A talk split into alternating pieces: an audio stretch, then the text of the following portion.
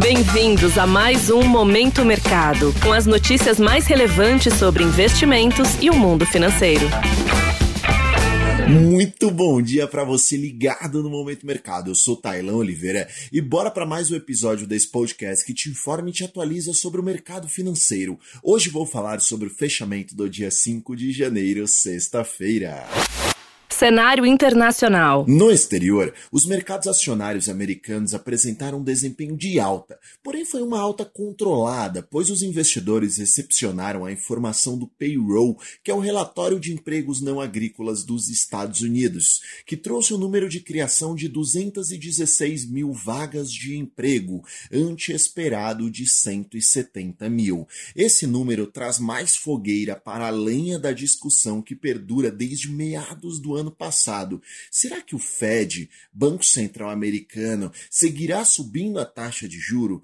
Quando a inflação americana irá arrefecer? O payroll postergou a expectativa de alguns agentes que esse corte possa acontecer agora em março. Porém, em meio a tudo isso, houve a divulgação do PMI de serviços que veio abaixo do esperado. Então o sentimento em relação à renda variável foi dúbio, oscilando muito entre altas e baixas, e no fim terminou com leve sinal positivo. Em relação à renda fixa, os treasuries, títulos públicos americanos, considerados um porto seguro pelos investidores, tiveram desempenho de abertura, ou seja, os títulos apresentaram um aumento na remuneração. Inclusive a T-Note de 10 anos passou a ser trabalhada novamente acima de 4%.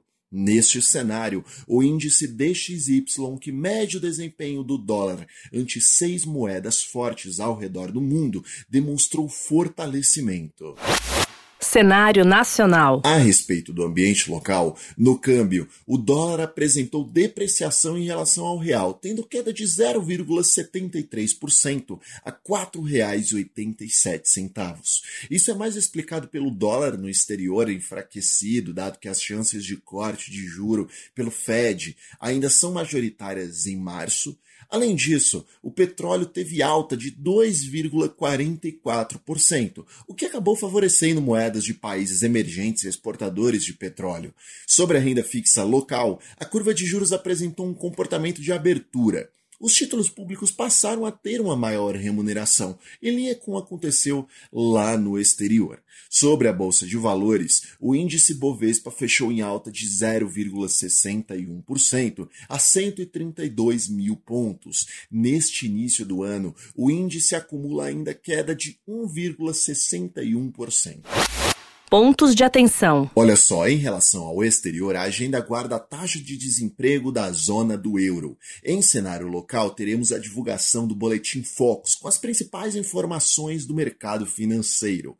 Sobre o fechamento das bolsas asiáticas, houve um tom negativo. Na Europa, até o momento, as bolsas estão no vermelho, assim como os futuros de Nova York. Dessa forma, termino mais um Momento Mercado. Desejo a você um ótimo dia. Fui! Você ouviu Momento Mercado com o Bradesco. Sua atualização diária sobre cenário e investimentos.